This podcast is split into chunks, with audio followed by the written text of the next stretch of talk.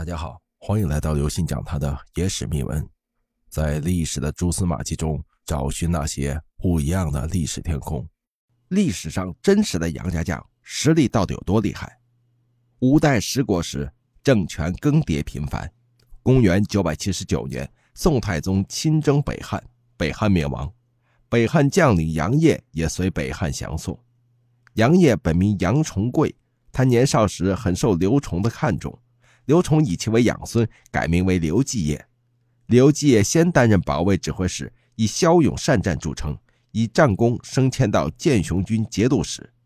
由于刘继业战功卓著，所向无敌，国人号称无敌。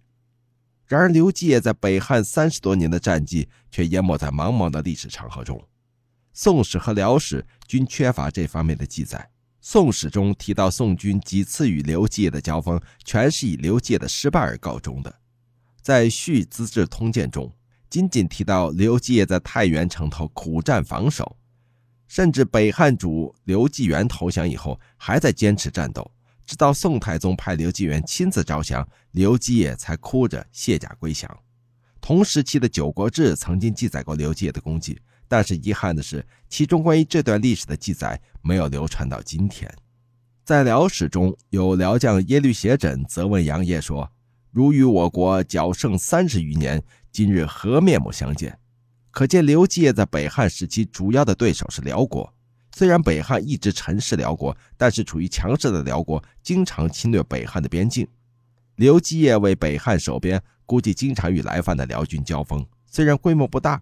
但三十余年未处下风，这样的经历让刘继业积累了边防的丰富经验。宋太宗素知刘继业威名，授予他左领军大将军、郑州防御使。刘继业归宋以后，父本姓杨，单名业。后来杨业因功升云州观察使。以后辽国望见杨业的旌旗，就不战而走。守边的主将忌惮杨业的威名，屡次向宋太宗上书诽谤杨业。宋太宗封其奏交给杨业，以表示对杨业的信任。雍熙三年，宋太宗派出三路大军征讨辽国，其中潘美为西路军主将，杨业为副将。起初的时候啊，各路军进展顺利，杨业一路夺取了辽国的环、朔、云、应四州。但是主力军中路曹彬失利，宋太宗命令各路人马班师。后又命潘美等率领大军，将收复四周的民众迁移到内地。此时，辽萧太后又领兵十万夺回环州。杨业爱民，认为当务之急在于护送四周人民迁移。现辽以大兵压境，应避免与之正面冲突。但是监军王申不懂军事，反而斥责杨业贪生怕死。最后，杨业力争没有结果，只能冒险出击。他和潘美做了约定，在陈家谷口埋伏人马。万一兵败也好救援。杨业出兵后不敢轻战，久未回还。潘美与王申以为辽军败退，欲抢功劳，进而率军离开谷口来会杨业。此时杨业已经败退，潘美见势不妙，弃陈家谷口逃走。杨业且战且退，至谷口已至傍晚。本以为伏兵四起，定会杀个辽军一个措手不及，不料竟然空无一人。杨业无奈，只得率众军守住谷口死战。此时，杨业之子杨延玉也已战死，部下也仅剩百余人。杨业自知必死，叫部下散了，自己死守。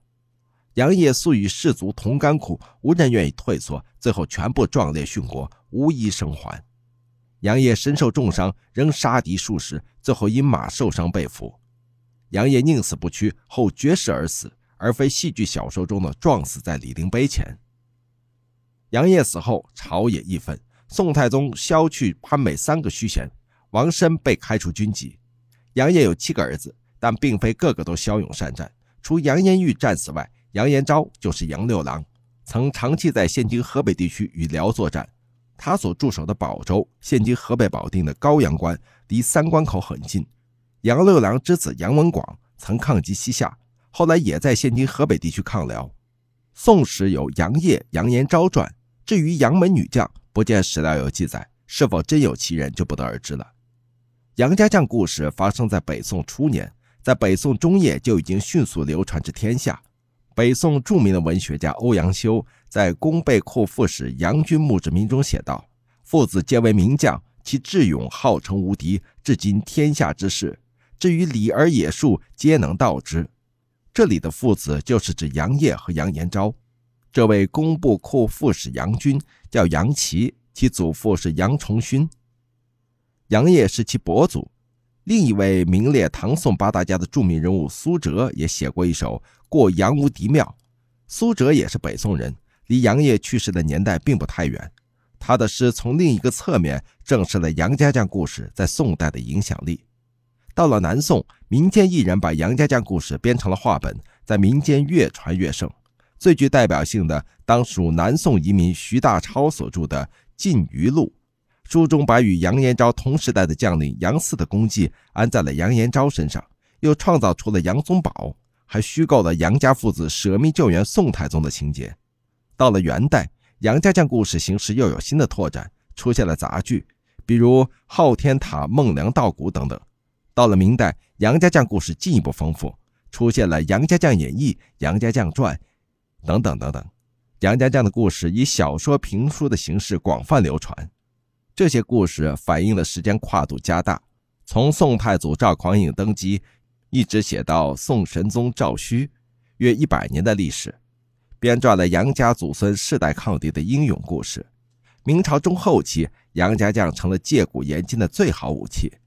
民间艺术家在传说和戏曲的基础上改编出历史演义小说，如明代纪振伦的《杨家将通俗演义》，加上清代熊大木的《北宋志传》。这两部书使得杨家将故事定型，为后来的戏曲和说唱文学提供了丰富的素材。明清两代戏曲舞台上以杨家将为题材的曲目就有三百六十出之多。直到今天，京剧和其他地方剧种还经常上演《四郎探母》《穆桂英挂帅》等曲目。这些小说和曲目与历史事实出入已经很大了，成了英雄传奇。杨家将的故事已经偏离历史的原貌了。各位听众朋友，本次节目呢就跟大家分享到这里。